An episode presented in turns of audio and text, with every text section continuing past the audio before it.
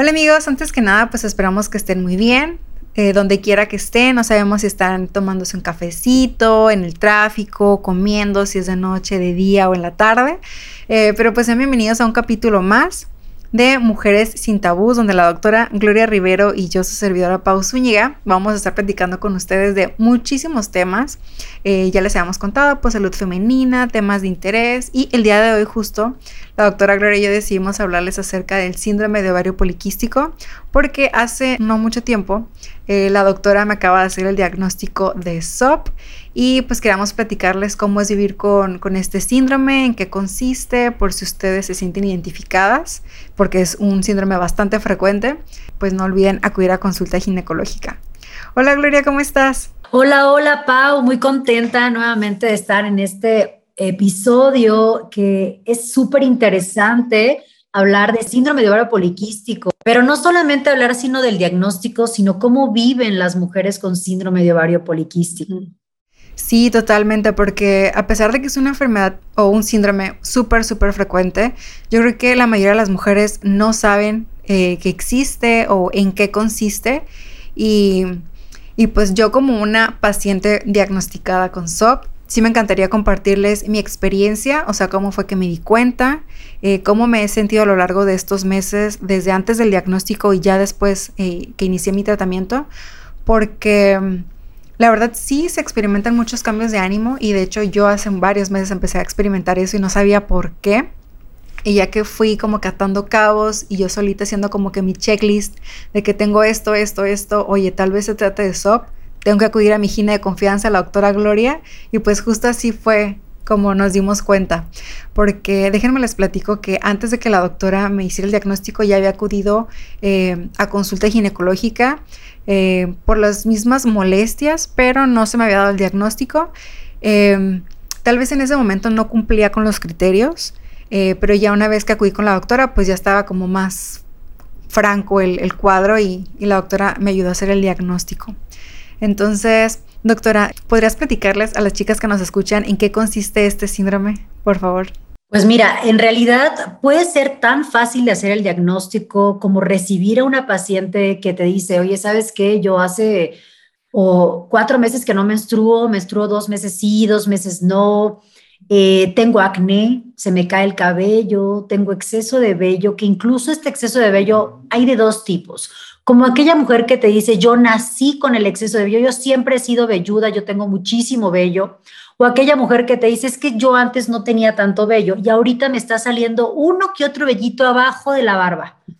Entonces empezamos a sospechar de eso y prácticamente con estos, con estos pequeños eh, signos del acné, el exceso de vello, la caída de cabello y la falta de una menstruación o que tengan de 12 meses tengan menos menstruaciones nos hace sospechar claramente que pudiera haber un síndrome de ovario poliquístico. Ahora, eh, solicitamos un ultrasonido endovaginal también. ¿Y para qué? Si el diagnóstico ya es muy claro. Es eh, necesariamente para poder identificar qué tipo de síndrome de ovario tienen, porque existen diferentes fenotipos, formas diferentes. Podrán ver que existen o que tengan una amiga, ¿no? Y que te dice, oye, pero yo no tengo exceso de vello y a mí también me lo diagnosticaron, ¿no? O, oye, ¿sabes qué? Mis hormonas de la testosterona y algunos tipos de andrógenos salieron muy elevados y también me hicieron el diagnóstico, pero yo no tengo eso que tú tienes. O aquella mujer que te dice, oye, pero mis ovarios se ven súper bien, no hay tantos folículos, le diría, no hay tantos quistes.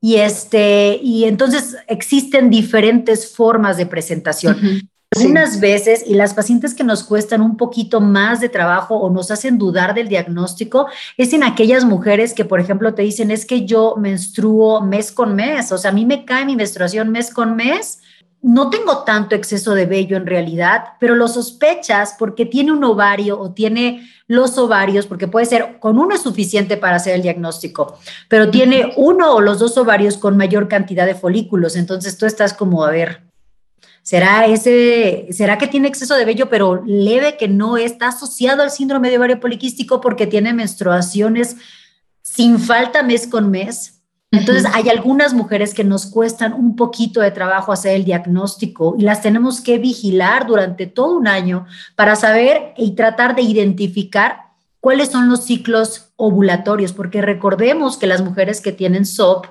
van a tener menos episodios o menos ciclos ovulatorios. Así es, y de hecho eh, yo creo que tal vez eso fue lo que complicó mi diagnóstico ya de hace mucho tiempo porque pues ya cuando acudí contigo ya tenía seis meses sin menstruar, entonces pasó un mes, dos meses, tres meses y dije, no, a lo mejor es porque estoy estresada, es porque estoy un poquito deprimida, es porque tengo muchísimo trabajo, el estrés está afectando a mi ciclo. Yo fue lo primero que pensé.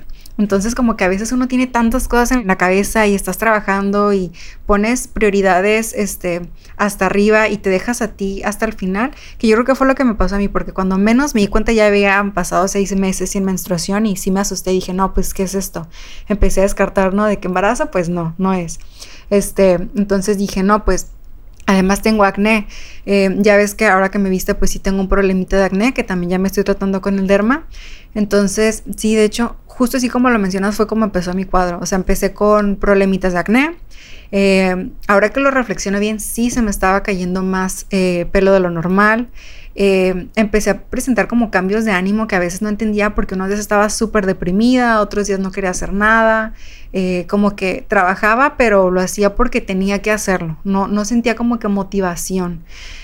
Y también decía, no, pues es ahorita por la situación de la pandemia, que también eso pues a todos nos afecta, no, no salir de casa, no estar conviviendo con otras personas. Eh, y, por eso como que fui dejando todo así para después, para después. Entonces así fue como empecé a sospechar. Y luego ya ves que tengo un video en mi canal de YouTube donde hablamos de síndrome ovario poliquístico, entonces dije no, ya, o sea, tengo que acudir por una segunda opinión con mi gine de confianza con la doctora Gloria. Y sí chicos, así fue como, como nos dimos cuenta, ya me había hecho unos estudios hacía unos eh, seis meses más o menos con la gine anterior que estaba y ya le platicé a la doctora Gloria todo mi cuadro, lo que les acabo de platicar a ustedes. Pero, o sea, te digo, o sea, como uno mismo, como no, no nos ponemos a nosotros como prioridad, vamos pasando cosas que están ahí y que son obvias, ¿no? cositas que no son normales como el acné, la pérdida de cabello, o sea, son una manifestación de algo más grande. Eso nos habla de que hay un descontrol hormonal, algo no está bien, como que nuestro cuerpo busca la manera de manifestarse y de decirte, hey, revísame, está pasando esto, nos manda como que las señales, ¿no? Entonces, este, pues así fue como, como le empecé a platicar a la doctora Gloria, me mandó a hacer unos estudios nuevos, ahí ahí se veían claritos mis, mis ovarios como de librito, ¿verdad Gloria? Así todos los foliculitos estaban aumentados de tamaño, este... Y, y, también en el caso de las mujeres que tenemos síndrome de ovario poliquístico, en mi caso al principio sí estaba un poquito en negación de, de decir, ¿será SOP?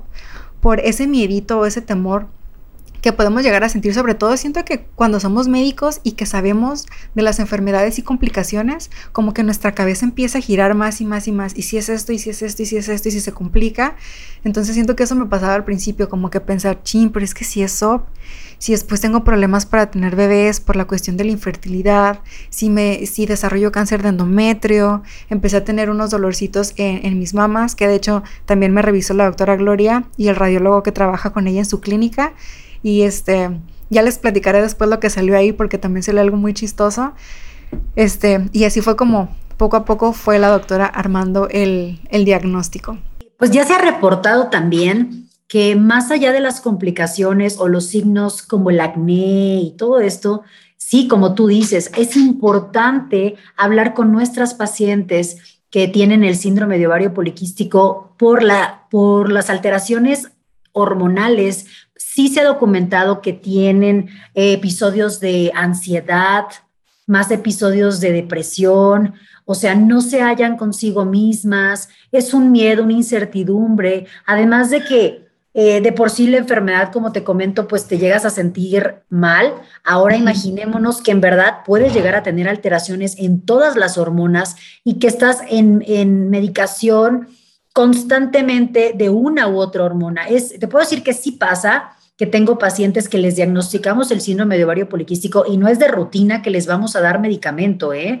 Hay mujeres que tienen sus valores normales de hormonas, ellas están ovulando o menstruando mes con mes, los niveles endometriales están normales, tienen un mínimo acné, no tienen un exceso de vello tan evidente. Y les digo, bueno, o sea, ahorita en este momento está controlada tu enfermedad, y cuando platicas acerca de la sintomatología, de cómo se sienten ellas, cómo se visualizan ellas, pues obviamente pues hay muchísimas alteraciones en el estado de ánimo. Entonces, no solamente es cómo estás, ni tus medicamentos, sino cómo te sientes tú. Sí, totalmente. Como te comento, eh, mi estado de ánimo estaba de que por los suelos. Había días que lloraba, estaba deprimida, estaba triste. Em, yo decía, no, pues es que seguramente es porque ando hormonal, ya sabes, el síndrome premenstrual, pero pues ¿cuál premenstrual si ni siquiera estaba menstruando? Entonces, sí decía, no, pues es, por la pandemia y mi depresión y aparte de que este último año fue que me independicé y también eso es otro paso bien grande, eh, como que muchas cosas en mi vida estaban pasando, apenas eh, el año pasado me titulé, o sea, me dieron mi cédula y título y todo, entonces como que eran muchas cosas que yo decía, no, pues es que este estado de ánimo es es por eso, pero sí, tal vez era por eso, pero también era por lo otro, o sea, como que muchas cosas eh, se me juntaban y sí, como dices, el estado de ánimo es súper cambiante, súper cambiante. Y, otra de las cosas es que también el hecho de tener acné sí te da un poquito para abajo, porque aunque dices, bueno, es que son solamente granitos, eh, la realidad es que sí puede llegar a afectarnos en lo personal. Ahorita ya es como que de todo lo que menos me preocupa. De hecho, ya trato de andar súper sin maquillaje todos los días, solamente me arreglo para los videos, para dejar descansar mi piel y todo. Ya no me da pena andar sin maquillaje, pero sí hubo una temporada que no quería salir ni, aunque trajera cubrebocas, quería taparme lo más que se pudiera los granitos porque sí, sí me daba como que para abajo. Entonces... Eh, ahorita ya estoy con tratamiento dermatológico, hace un mes empecé y ya han ido disminuyendo un poco pero todavía, todavía tengo, ahorita tengo como las secuelas de que las manchitas, sí tengo uno que otro, pero no como hace uno, dos o tres meses, que era muchísimo. De hecho, en, mi Instagram, eh, cada semana les estoy compartiendo mi avance. Les estoy haciendo como la, comparación de semana 1 con tratamiento 2, 3, 4 y comparando la, foto que me tomé este fin de semana con la de hace un mes, la diferencia sí es bastante. O sea, sí se ha cambiado, ha mejorado mucho mi piel. El cabello tampoco se me está cayendo como se me estaba cayendo hace unos meses. Ahorita ya mi estado de ánimo ya está mejor, ya estoy haciendo ejercicio, ya mejoré mi alimentación, que esas también son cosas bien importantes. Parte del tratamiento del SOP, además del tratamiento farmacológico que pudieran llegar a darte, eh, es mejorar tu alimentación y tu estilo de vida haciendo actividad física, porque también otra de las cosas con el síndrome de ovario poliquístico, pues es que puede existir resistencia a la insulina. Y como saben, pues esto podría evolucionar a diabetes. Entonces por eso es muy importante las eh, medidas de prevención. Porque además nunca está de más que nos cuidemos. O sea, eso ya es como algo que tenemos que hacer sí o sí. Porque pues nuestro cuerpo es como nuestro templo, nuestra maquinita que nos permite estar aquí, estar vivos, estar funcionando. Entonces, así como llevas tu carro al, al taller o a la agencia que te hagan un chequeo y que te revisen del aceite y que todo esté perfecto, con nuestro cuerpo tiene que ser igual. Que justo es algo de lo que siempre platico con mis seguidoras que me envían preguntas a mi Instagram de que, doctora, fíjate que este, quiero ir a consulta ginecológica, pero pues no he iniciado eh, vida sexual o todavía no me baja porque también tengo seguidoras eh, más chiquitas y la realidad es que para acudir al gine o a una consulta médica, pues no te tienes que esperar a estar enfermo o a sentir algo. O sea, incluso en el caso de las mujeres eh, y en cuanto a gine, eh, sí es muy importante que vayan una vez al año por lo menos para hacer un chequeo completo de que el PAP, la colpo, eh, que te revisen o que si tienes alguna duda de que quieres iniciar tu vida sexual y quieres hablar acerca de métodos anticonceptivos y tienes dudas, acude al gine. O sea, no, no te esperes a estar enferma o a estar embarazada, porque muchas veces también me dicen las pacientes, es que eh, yo pensaba que ibas a ginecólogo la primera vez hasta que te embarazabas. Y, pues la realidad es, es que no. O sea, desde antes, incluso desde la primera menstruación estaría muy bien que las niñitas y las mamás este, tuvieran ya esa cultura de llevar a las hijas para que aprendan eh, qué es la menstruación y qué cambios van a tener en su cuerpo. Y justamente de esa forma puede uno identificar qué es normal y qué no y hacer diagnósticos más oportunos, ¿verdad, Gloria? Eh, definitivamente, ¿no? Ir al ginecólogo debemos educar a nuestros hijos antes de la primera menstruación. Exacto. Porque yo sí me acuerdo de mi primera menstruación, que ya estaremos hablando en otro podcast de la primera menstruación, sí. pero pues es, es como, como, bueno, nosotras que ya tenemos, bueno, yo 35, tú 30, 30, ¿verdad, Pau? Sí, acaba de cumplir 30. Exacto, eh, pues obviamente hace 35 años pues no se hablaba tanto, yo no ubico una plática con mi mamá respecto a todo eso, Entonces sí te agarra de bajada. Entonces el, ir al ginecólogo antes de la primera menstruación, que un profesional de la salud te explique por qué vas a sangrar, ¿no? Porque para ti estás sangrando, o sea, es como la primera vez, pues sí te sacas de onda, ¿no? Entonces es importante que vayamos antes de la primera menstruación. Y pues definitivamente otro de los miedos que tienen las mujeres que tienen SOP es ese miedo a no poder ser mamá. ¿No? Definitivamente, como platicamos, que de los 12 meses, las mujeres que tienen SOP, en su mayoría, pueden llegar a tener este, este, estas menos ovulaciones, pues dificulta, puede dificultar un poquito más el embarazo, es decir, que en vez de que sea de forma espontánea, puede ser que tardemos un poquito más en buscar el embarazo y pues es una constante un constante estrés en aquellas mujeres, o sea, primero estás de que no puedes ser mamá, tú piensas que no puedes ser mamá, pero dices, bueno, en este momento no quiero ser mamá, ¿ok? Y pasa el tiempo y de repente te enfrentas ahora a que ya quieres ser mamá y ya llevas cierto tiempo buscándolo y no lo has logrado, ¿qué sigue? Entonces ellas dicen como, pues qué, qué feo que yo quiero ser mamá y ahora se me dificulta y lo estoy intentando desde hace tiempo y no lo logro. Y entonces no solamente es el estrés de que no puedes quedar embarazada, sino el estrés de que tienes que a lo mejor pagar por tratamientos de reproducción asistida, que debemos de entender también que las mujeres que tienen SOP, estos ovarios más grandes, con mayor cantidad de folículos, aunque tienen muchos y podríamos decir que tienen más probabilidad de embarazo porque son demasiados y cada uno de esos esos quistecitos son folículos, son nuestros óvulos. Estos óvulos tienen mala calidad. Es por eso que las mujeres que tienen SOP en realidad tienen ovocitos u óvulos de mala calidad. Y por eso no solamente disminuye la, la, probabilidad de embarazo, sino que una vez embarazadas aumenta el riesgo de pérdida fetal. He tenido muchas pacientes que pierden a sus embarazos en los primeros cinco o seis semanas porque sí son eh, óvulos de mala calidad, ¿no? Entonces, pues imagínate cómo vive esta mujer, pensando primero que tiene que estar tomando eh, medicamentos que como, como tú bien sabes, empiezas con la náusea, el vómito, el malestar abdominal, te sientes súper mal, de por sí te sientes mal con las hormonas, mal con el medicamento, mal porque no te puedes embarazar, mal porque te quieres embarazar y no tienes eh, el dinero a veces para la técnica de reproducción asistida, que no lo puedes hacer de forma natural. Después, a lo mejor sí quedaste embarazada, a lo mejor no le quisiste echar tantas ganas y me refiero a esto de que sí a veces sí tienen que venir con nosotros para poderlas ayudar. Y luego te enfrentas a que te puede dar diabetes, hipertensión, síndrome metabólico y entonces también te resulta que por el exceso de estrógeno, riesgo de cáncer de endometrio, cáncer de mama. Entonces es un miedo que viven constante todo el tiempo de que no puedes tener un ciclo regular, ¿no? Sí, y lo importante que es entender todo esto que nos estás diciendo, porque si se pueden dar cuenta, es algo súper, súper complejo. O sea, decir síndrome de ovario poliquístico no es hablar de una hormona, es hablar de muchas y obviamente cada una tiene su consecuencia en nuestro cuerpo.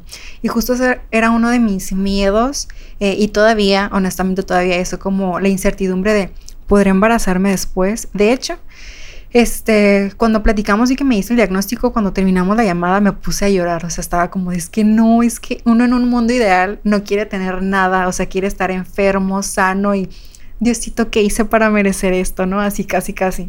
Entonces, este, la verdad sí, me deprimió muchísimo. Yo creo que, no sé, la primera semana me, me pegó muy duro porque me dormía pensando, ¿podré ser mamá? ¿O de verdad quiero ser mamá? Porque luego ya no sabes si realmente quieres o es porque te acaban de hacer el diagnóstico o qué tal que si ahorita no quiero, pero en cinco años sí y ya voy a tener 35 y menos óvulos voy a tener. Entonces, eh, sí, la verdad sí es un, shock emocional muy fuerte. Entonces, si conocen a alguien con SOP, eh, sean empáticas y empáticos. Este, me refiero porque, por ejemplo, en el caso de mi novio, que es con el que tengo eh, conversaciones eh, pues más personales, sí platicaba con él de cómo me sentía y eso me ayudó muchísimo porque pues por suerte estoy con una persona que es súper linda y que me entiende y es mi mejor amigo y platicar con él sí me, me levantaba mucho el ánimo. Incluso le dije, como hemos platicado acerca de, de casarnos y pensamos formalizar eh, más adelante, sí le platicé la posibilidad de que, ¿y si no puedo tener bebés, qué? ¿No? Porque pues sí es, es como lo mencionas, yo creo que para la mayoría de las mujeres que tenemos y que queremos ser mamás es como, pues, ¿qué va a pasar? O sea, me va a dejar de querer por eso, o tal vez sus planes son otros, o uno nunca sabe lo que quiera la otra persona. Entonces, em, pues platicaba con él qué que, pensaba. Ella me dice, pues si no puedes, no importa, o sea, pues adoptamos. Y de hecho, una de mis grandes ilusiones antes de saber que tenía SOP eh, era adoptar, siempre he querido adoptar. Entonces, eh, como que eso me, me, hizo sentir más comprendida, sí, más tranquila, porque luego sí se siente como una carga de que lo quiero, lo amo, quiero estar con él, pero si él quiere tener bebés, no le quiero quitar ese derecho, porque pues si él también quisiera tener bebés, pues es su derecho. Entonces, pues si ya lo estuvimos platicando, la plática que tuve con él me ayudó muchísimo a sentirme mejor y ver otras posibilidades de que si no se puede hacer de una forma natural, pues buscar alternativas y si no la adopción también creo que es algo eh, increíble, la verdad. Soy súper fan y estoy, soy pro adopción. Y, si no llegara a poder tener bebés, creo que esa es una alternativa y una opción para mí, eh, adoptar eh, uno, dos o tal vez tres Depende de lo que me permita mi economía, pero sí, sí me gustaría. Y otra de las cosas que acabas de mencionar que también me identifico mucho es, una vez que uno inicia el tratamiento, son los efectos secundarios del tratamiento, que también los viví al principio. Y ahorita como que mi cuerpo ya se ha ido adaptando, pero la verdad es que después del diagnóstico y que sentí esa depresión por el diagnóstico, después empecé con la depresión de los efectos secundarios, sobre todo con la metformina de que pues náuseas, vómito, diarrea, eh, se me quitaba el hambre, la comida no me sabía tan rico, entonces era como, ¿por qué me siento así? Eh, de vez en cuando a ver me invitaba a comer y era como, pues no, no quiero porque no se me antoja la comida o si salgo y qué tal que si me da diarrea o qué tal que si me da náuseas. Entonces como que sí es un proceso muy interesante el que estoy viviendo, ah, en el que me estoy adaptando y que pues quería tener la oportunidad de platicarles a las otras chicas mi experiencia pues para que se sientan acompañadas. A todas nos pasa, a todas eh, nos ponemos tristes, hay días buenos, también hay muchos días buenos. Y lo importante aquí es entender nuestro cuerpo, eh, es este síndrome, que es, por qué nos sentimos así, y pues tratarlo, principalmente para evitar las complicaciones. Pues sí, Pau, eh, definitivamente el tratar el SOP tiene que ser multidisciplinario y parte de las, de las, de las, de los personales de la salud que tienen que estar involucrados es el psicólogo. ¿Ok? Que nos ayude en esta parte. Y fíjate que yo hace ratito hice una encuesta en las redes sociales, en Instagram, para ver cómo viven y cómo se identifican las mujeres que tienen SOP. Y por ejemplo, me dicen aquí, cambios de humor repentinos, aumentos de peso de la nada, ansiedad, exceso de vello. Eh, aquí, por ejemplo, dice, horrible, no hay tratamiento que vea resultado eh, satisfactorio. ¿No? ¿Cuántas mujeres van cambiando de médico en médico y llegan y dicen, es que nada, nada, nada me hace bien, nada me funciona, me siento igual? Eh, por ejemplo, las que tienen SOP también, em, hay veces que no menstruan o muchas, muchas veces que son ciclos más largos, pero reportan como si tuvieran los síntomas premenstruales, como dijiste hace ratito. Se me dicen, doctores, que tengo más coliquito, tengo cólicos, como si fuera a bajar, pero no me baja. Y eso es algo que me han reportado en su 80% de las mujeres que he visto con SOP, ¿no? Dice acá, sufro, siento que nunca se me quitará el acné, el vello facial, o sea, me ha tocado ver afortunadamente dos casos de adolescentes con un hirsutismo, con un exceso de vello muy evidente, ¿ok?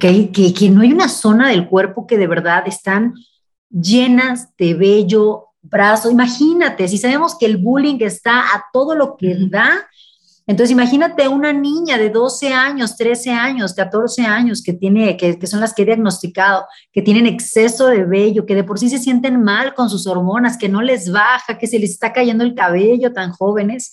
Entonces, aparte del bullying que sufren, porque ellas me, los han, me lo han dicho en las escuelas, es que sí, pues que, que, que si soy no sé qué por el exceso de vello, que si la osa, que si no sé qué.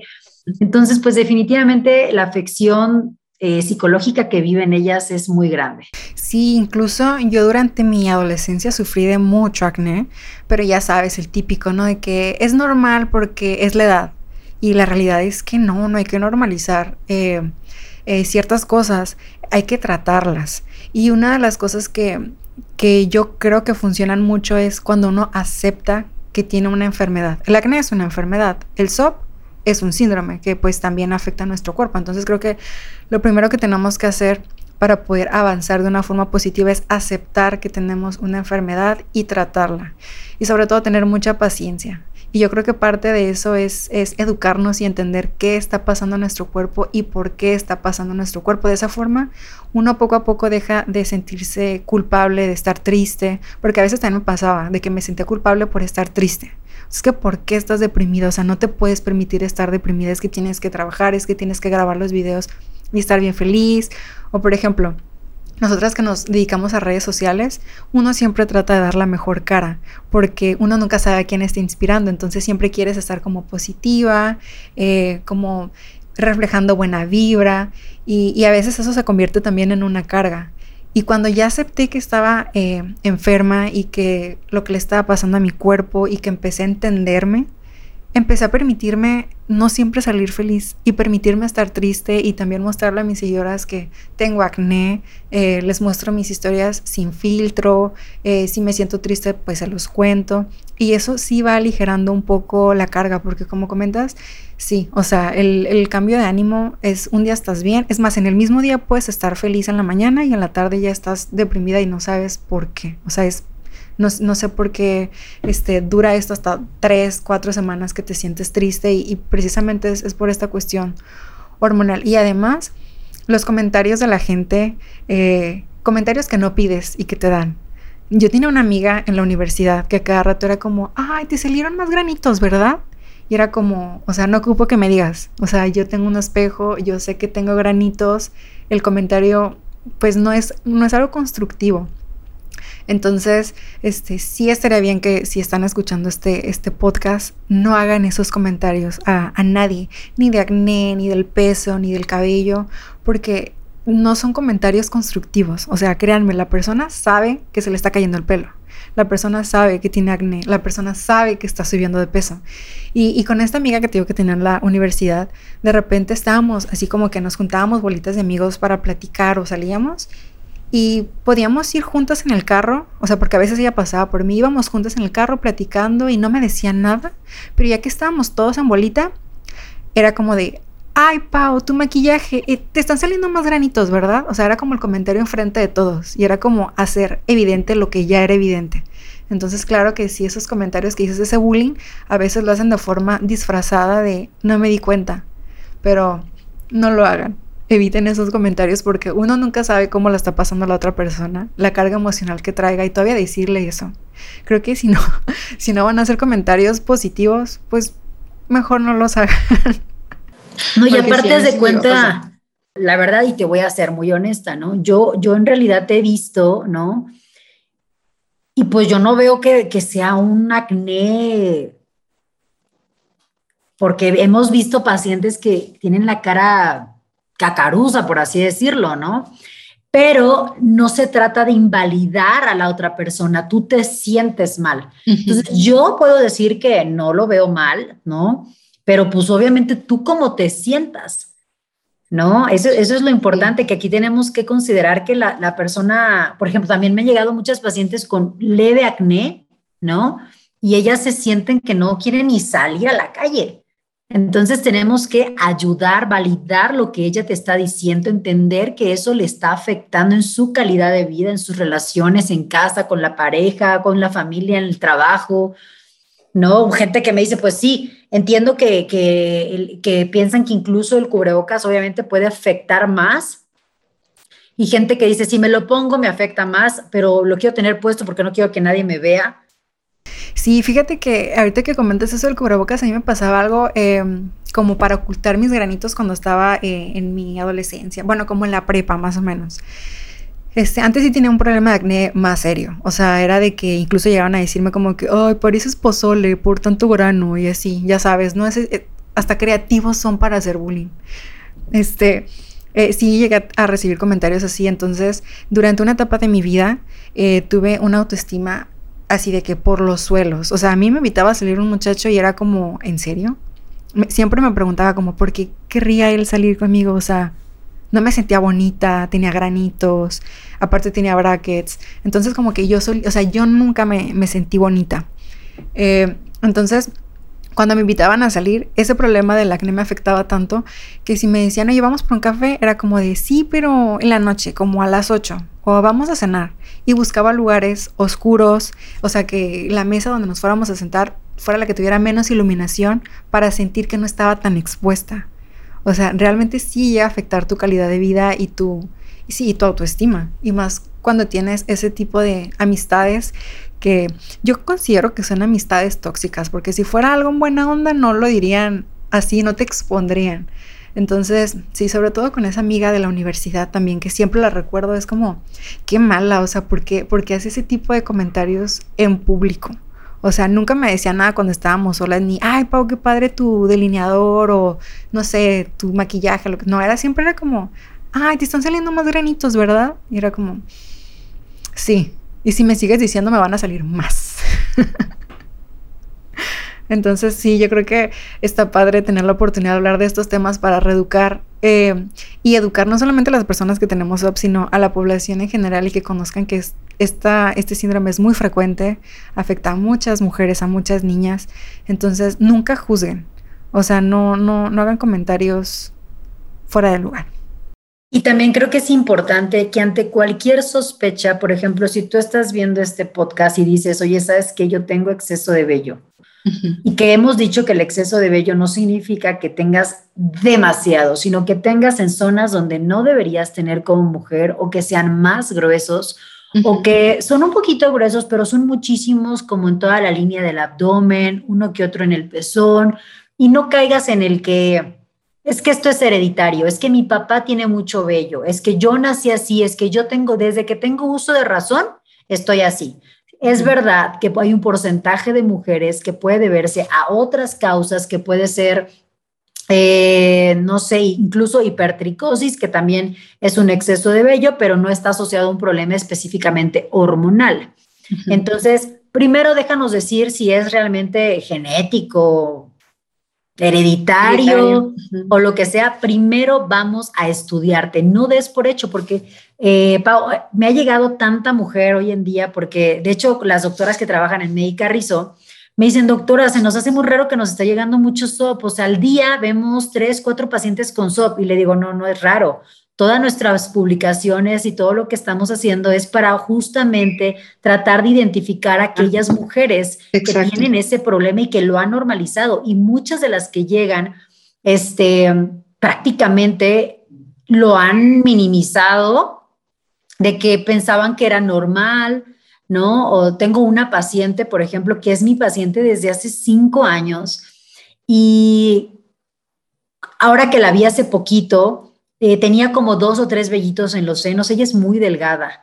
Y le pregunté, oye, este, Juanita, eh, oye, ¿te está saliendo vellito en los pezones? Y me dice, no, doctora, siempre me han salido, nada más que cuando vengo con usted me los quito.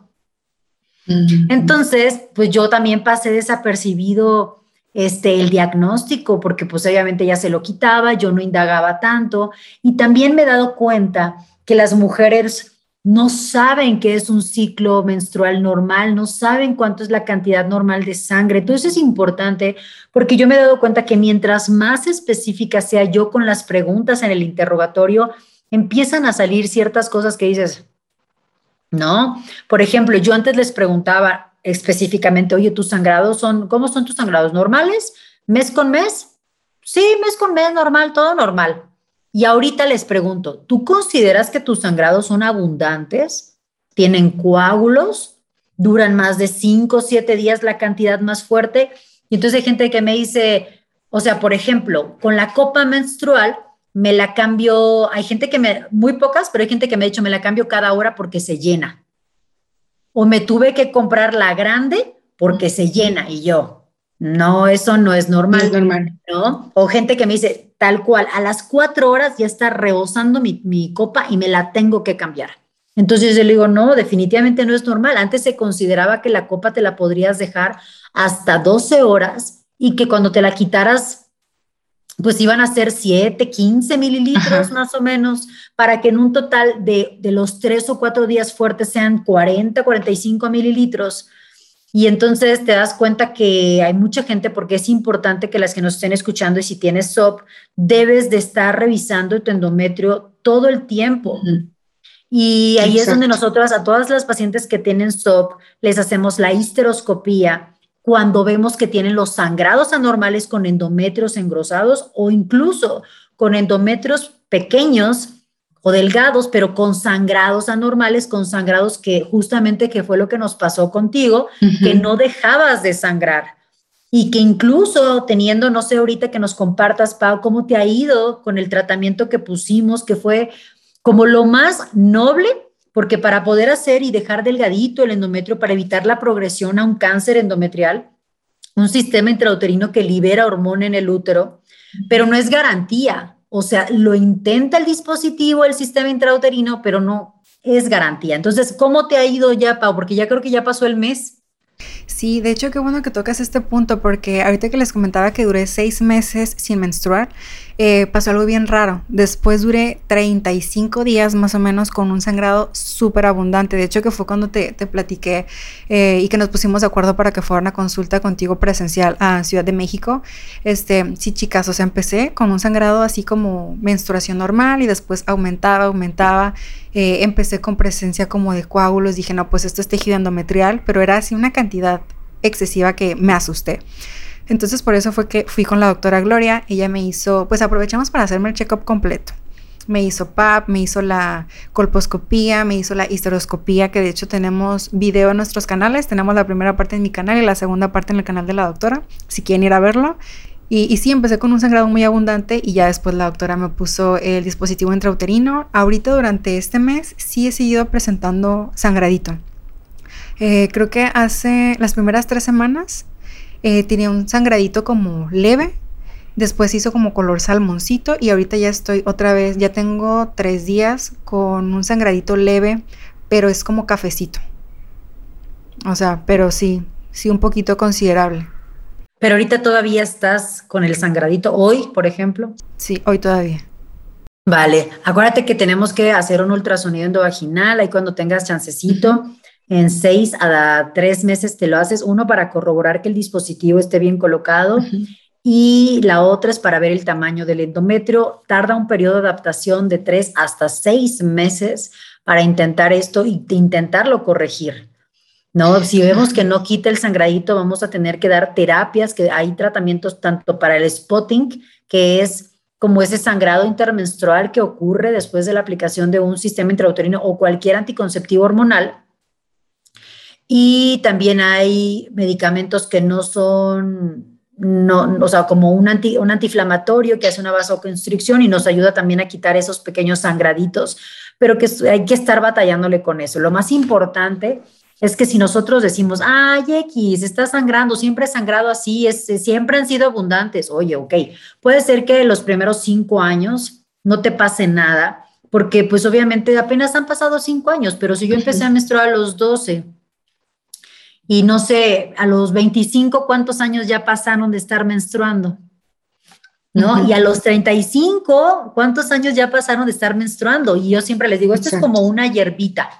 Entonces se cae esa hierba, pero como se produce más de lo normal, cada vez que hay esa hiperplasia, ese crecimiento excesivo, a largo plazo, si yo no hago un buen diagnóstico, podemos acabar mal. Y bueno amigos, les cuento que tuvimos una pequeña falla técnica, se nos calentó aquí un poquito la, cámara, pero ya, retomamos de nuevo el podcast. Eh, doctora Gloria, yo tengo eh, una pregunta que me han hecho mucho mis, mis seguidoras acerca del SOP. ¿Hay alguna edad específica en la cual se pueda hacer el diagnóstico de síndrome de ovario poliquístico? Fíjate que lo que yo he tenido en la experiencia es que es muy variable la edad.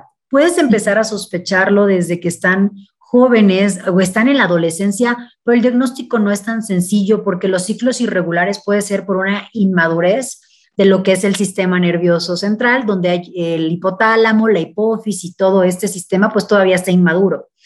Eh, pero empiezas como a sospechar y, y, las dejas en vigilancia, le dices que a partir de los 16 años, donde los ciclos ya deben de ser normales, si continuaran eh, anormales, pues hay que empezar a hacer la evaluación. Pero también te he tenido pacientes que llegan hasta los 37, 38 años que te dicen, es que acabo de dejar, o sea, ya tengo como tres meses que dejé de menstruar, pero en la vida me había pasado y las empiezas a estudiar y no solamente es eh, la falta de la menstruación, empezaron con algún problemita de acné, etcétera. Y ya lo más grave que me ha pasado en aquellas mujeres que tienen ya 52, 52, 54 años, donde ya no tienen menstruaciones como tal, por un tiempo que les llegó la menopausia y de repente empezaron con sangrados anormales y entonces son aquellos sangrados posmenopáusicos donde hemos hecho el diagnóstico de un cáncer de endometrio. O sea, ya no podemos hacer el diagnóstico como tal de la enfermedad porque eh, las mujeres que tienen 52 años de edad ya no tienen folículos porque los pierden, pues porque evidentemente es nuestra reserva ovárica, ¿no? Y entonces nos cuesta mucho más trabajo hacer el diagnóstico, pero me llegan, por ejemplo, y tú las revisas y tienen dos que tres vellos en los pezones, tienen más vellito por acá. El interrogatorio te dicen que fueron irregulares, que les costó trabajo embarazarse. Hay algunas que te dicen que no lograron embarazarse y tú las ves con un endometrio engrosado. O sea, ya ves la complicación de la enfermedad. Entonces, sí me ha tocado verlo a cualquier etapa de la vida. Eh, hacer este tipo de diagnósticos, ya sea tanto como diagnóstico o como la complicación de esta enfermedad, porque se ha documentado que una vez que te da eh, cáncer de endometrio, de las que ya tienen cáncer de endometrio, el 80% es por un SOP descontrolado. Es importante que aclaremos que no quiere decir con esto que todas las que tienen SOP van a terminar en un cáncer de endometrio, no. Es de las que ya lo tienen, cuando se investiga la causa es por un SOP descontrolado.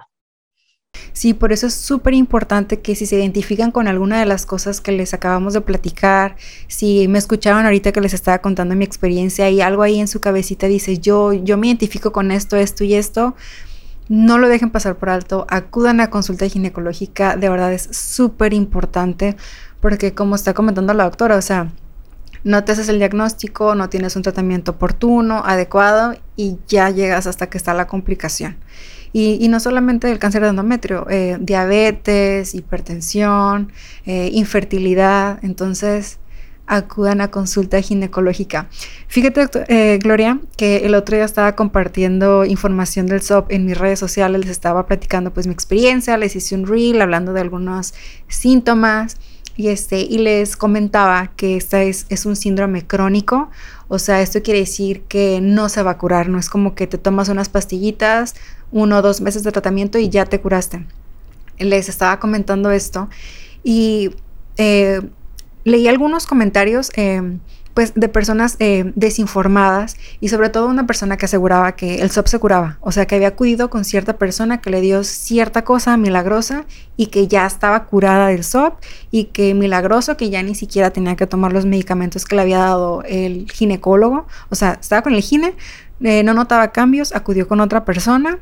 Eh, que ni siquiera sabemos si era médico, pero le aseguró que ya estaba curada. Y, me encantaría que tú me ayudes a explicar esta parte, tú como experta en la materia, que, que, esto es algo crónico, o sea, que no se dejen engañar, que no crean que hoy tienen SOP y mañana ya no.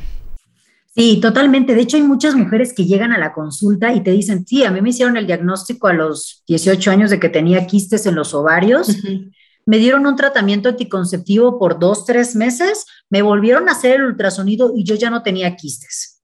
Le digo, mira, si tenías SOP, tienes SOP y vas a tener SOP. No se quita.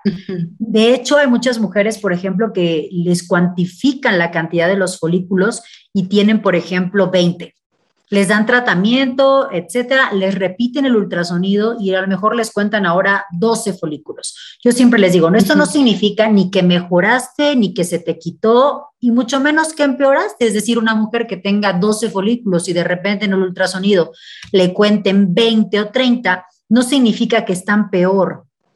¿Ok? Los folículos, que son esos quistes que le dicen, en realidad no son quistes, son unos saquitos que semejan ser un quiste por eh, la forma, el tamaño y el contenido, que es como líquido, una bolsita de líquido, pero cada una de esas bolitas, cada uno de esos folículos tiene un óvulo en su interior. Cada mes esos óvulos, hagas lo que hagas, se van a terminar muriendo, ¿ok?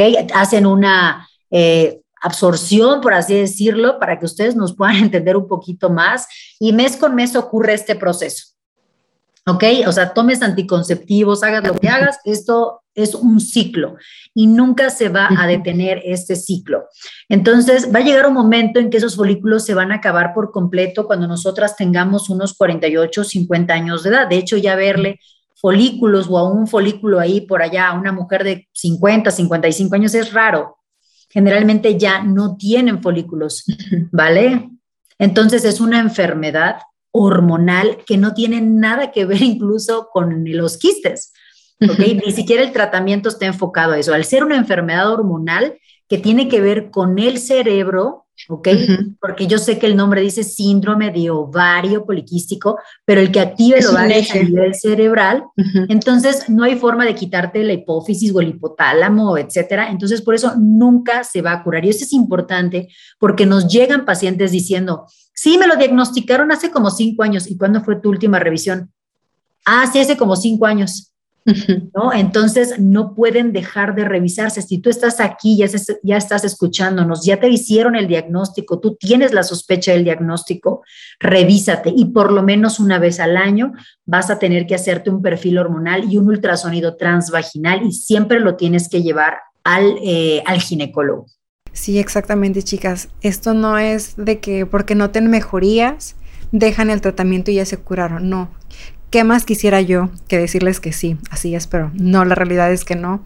Entonces, pues no se dejen de engañar. Este, si les dicen que van a comprar un té o unas pastillas o algo que les va a quitar el SOP, no es cierto. O sea, es una enfermedad crónica, requiere tratamiento y, como dice la doctora, un chequeo anual y estar en mantenimiento y en vigilancia, pues por estas complicaciones.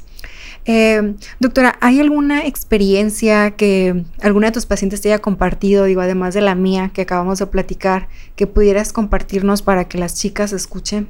Sí, mira, justamente ahorita yo tengo una paciente que la verdad fue súper, fue súper complicado hacerle el diagnóstico. Eh, también fue muy doloroso hacerle la histeroscopía. Eh, después con ella tiene 21 años. Ella tiene 21 años, tuvimos que ponerle un sistema intrauterino, se lo pusimos bajo anestesia porque ella no había tolerado bien la histeroscopía. Y me acuerdo mucho, eh, porque fue la semana pasada, de, de, su carita, ¿no? Dice 21 años, ha pasado Pau de todo, ella también fue diagnosticada con BPH, ya tenemos un año y medio en seguimientos para ver si se elimina la lesión por BPH, porque al tener 21 años es muy probable que pudiera eliminarlo, pero al final es un estrés estar pensando si lo vas a eliminar, si sí, si no, si va a desaparecer la lesión. Y luego me dice, empecé con sangrados anormales, sangrados, hicimos el diagnóstico de SOP, tuvimos que hacer todo esto. Emocionalmente se siente súper mega mal, como hemos platicado. Y ella escribió en redes sociales también su testimonio y pues se los voy a leer porque creo que es, es algo con lo cual igual se pueden identificar. De hecho, ella lo pone como te quiero compartir algo. Dice, seguro ella tiene una cuenta de, de, porque es vegana, ¿no? Entonces, pues también está un poco activa en redes sociales. Dice, seguro te has dado cuenta de que en el 2021 la frecuencia de mis publicaciones es mucho menor a la de hace un año. Cuando empecé a crear contenido que creí que podía ser útil para personas bellas como tú que se interesan por el veganismo y por el amor por el mundo, si me conoces desde hace poquito, me presento, soy, tengo 22 años y llevo cuatro y medio siendo vegana. En mayo del año pasado me diagnosticaron SOP y empecé tratamiento enseguida. Fue una noticia muy dura y fue un año en el que estuve entrando y saliendo de laboratorios, haciéndome exámenes de sangre, yendo a consultas, haciéndome ultrasonidos, tomando anticonceptivos, a los cuales mi cuerpo no respondió muy bien. Los primeros meses me llené de mucha tristeza y de malestares físicos y emocionales. Mi más grande sueño es de ser mamá, de la forma que sea, pero recibir esta noticia me hizo pensar en que llegar a eso en un futuro para mí para mi chance será más difícil físico, emocional y económicamente que para otras, como lo que habíamos hablado de los tratamientos de reproducción, ¿no? Eh, no sentí que muchas personas entendieran lo que estaba sintiendo, porque cuando hablaba sobre esto recibía consuelo muy genérico como, todo va a estar bien, igual y en el futuro con nueva medicina te curas, no importa, hay tratamiento, etcétera. Intenté, intenté, pensar positivo, pero resulta que el primer tratamiento no funcionó. Unos meses después de empezarlo no paraba de sangrar. Me cambiaron de anticonceptivo y empeoré. Seguían los sangrados, perdí muchísimo peso, cabello y en general sentía que mi salud física y emocional estaban en un punto más bajo. Pero tenía que seguir rindiendo en la universidad y meses después comencé mi servicio social. Entre tantas cosas sentí que ya no podía dividirme para atender cada una de la, con la misma atención y pasión que antes. Una vez más, el nuevo tratamiento no funcionó y por tercera ocasión cambié de pastilla. Seguí empeorando y ahora tenía que someterme a otro estudio mucho más invasivo para saber qué estaba pasando con mi cuerpo. Pasé por muchísimo dolor físico y esperar los resultados se me hizo eterno. Han sido meses extremadamente complicados física y emocionalmente. A todo esto le he sumado una autopresión increíble de querer publicar tan seguido como antes, pero estoy drenada. Empecé nuevo tratamiento hace una semana y aunque me siento mejor, ha sido un camino súper largo y cansado de tener que reconocer que no me siento bien y chance necesito darme una pausa. Y si no puedo darme una pausa porque me hace sentir como si estuviera fallando. Al menos quiero compartir contigo el porqué de la ausencia de su página este 2021. Te quiero mucho, gracias por leer hasta aquí. Te prometo que me estoy esforzando por mucho por retomar este espacio y darte contenido que te pueda ser útil. No sé tú, Pau, pero a mí se me hace un nudo. Sí, a mí también. Me mueven muchas cosas. Sí, sí, sí. Uno, pues por ti, obviamente. Dos, porque de verdad me ha tocado vivir con ella todo esto de que por más que son esas pacientes que por más que les cambiamos de medicamento, le hemos dado de todo, pastilla por acá, por allá, no las podemos ayudar del todo. El cuerpo a veces nos traiciona, nos juega chueco.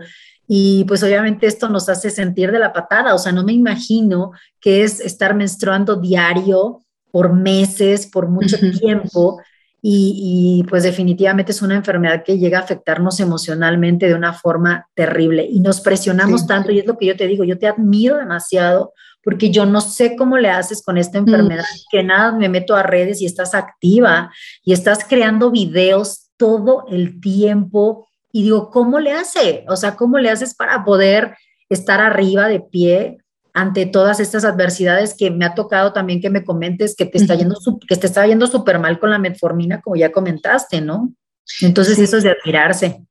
Muchas gracias, qué bonitas palabras, Gloria, y también qué bonito el testimonio de, tu paciente, creo que a mí me movió muchas cosas, me sentí muy identificada, este, sí hay días que te digo, o sea, me levanto y tengo que trabajar, tengo que hacer historias, tengo que crear contenido, y ¿sabes qué me motiva mucho? Que cuando leo los comentarios, o sea, el hecho de leer, por ejemplo, en el video de síndrome de vario poliquístico que está en mi canal, leer comentarios de, doctora, gracias a este video me atreví a ir al ginecólogo, me hicieron el diagnóstico y ya estoy en el tratamiento. Muchas gracias. Cuando yo leo esos comentarios es como, wow, mi objetivo se cumplió, valió la pena hacer este video, hacer este contenido, porque que nosotras como creadoras de contenido, o sea, como médicos, creadores de contenido, sembremos esa semillita en las personas que nos ven cuídate, si notas esto, chécate, acude a consulta, no tengas miedo, los médicos estamos para apoyarte y que lo logremos, creo que eso es lo mejor que nos puede pasar. Entonces creo que eso es lo que me motiva a mí y pues se me hace bien padre tener la oportunidad de trabajar juntas, o sea, que estemos trabajando juntas tú y yo y que podamos crear conciencia, mantener informadas a más chicas, porque siempre me llegan mensajes o veo los comentarios en mis videos de que, eh, Lexi, conociste a la doctora Gloria por la colaboración con la doctora Pau y ya veo a mis seguidoras en tus redes y que están aprendiendo y que aprenden cosas en tus redes y luego vienen y me preguntan y es como, wow, qué bonito lo que estamos creando, la comunidad que estamos creando y que las chicas ya se quiten ciertos tabús y se atrevan a preguntarse, me hace muy bonito. Sí, entonces creo que para terminar este podcast que ya está llegando al final es si tú piensas y sientes que, porque también aunque un médico te diga que no lo tienes, si tú tienes esa espinita de que sientes que sí lo tienes, revísate y si tienes que ir con otro y con otro y que, por ejemplo, si tú vas y le dices, tengo sangrados anormales o tengo sangrados abundantes o tengo exceso de vello y te dice es normal y ni siquiera te revisa, ni siquiera te solicita nada, cambia de médico. Busca a alguien que te entienda, alguien que sepa que te tiene que estudiar de pie a pie, tiene que hacer un diagnóstico en conjunto con tus síntomas, tus signos, tus ultrasonidos, tu perfil, porque pareciera ser fácil, pero un perfil hormonal no cualquiera lo sabe interpretar y tú lo sabes porque eso fue lo que nos pasó contigo hace tiempo, ¿no? Sí, justamente fue lo que tú me dijiste. En cuanto lo viste, me dijiste, mm, mm, esto no es normal. Te dijeron que estaba bien, pero no está bien. Y este, entonces sí, chicos, eh, siempre pidan una segunda opinión. Y qué bonito que, que ya acudan a consulta, que se cuiden y ya saben, ante la sospecha, vayan al gine. Y bueno, chicas y chicos, gracias por habernos acompañado eh, en este episodio más. Espero que les haya gustado, que hayan disfrutado de estar con nosotros. Mm, les quiero decir que vienen más episodios muy buenos donde vamos a hablar de temas bien interesantes. Así que suscríbanse a nuestros canales. ¿Algo más que te gustaría agregar, Gloria? No, pues definitivamente todas las dudas que tengan, por favor déjenlas en el video porque a partir de todas esas dudas nosotras sacamos más material para poder platicar con ustedes y que esto sea, como dice Pau, siempre una plática eh, que a través de las experiencias que hemos vivido y que te podemos presentar aquí, tú puedas tomar conciencia de tu salud y es una forma de comunicarnos contigo. Así es, chicos. Entonces, pues gracias nuevamente. Esperamos que pasen un muy bonito día. Les mandamos un besote. Esto ha sido todo por nuestra parte. Si nos estás viendo desde YouTube o Facebook, te invito a que nos sigas en nuestras redes sociales que te voy a dejar por acá. Y si nos estás escuchando en Spotify, pues muchas gracias por regalarnos un ratito de tu tiempo. Eh, esperamos que te lo hayas pasado muy bien. Y nos vemos en el capítulo de la siguiente semana. Los quiero mucho. Adiós.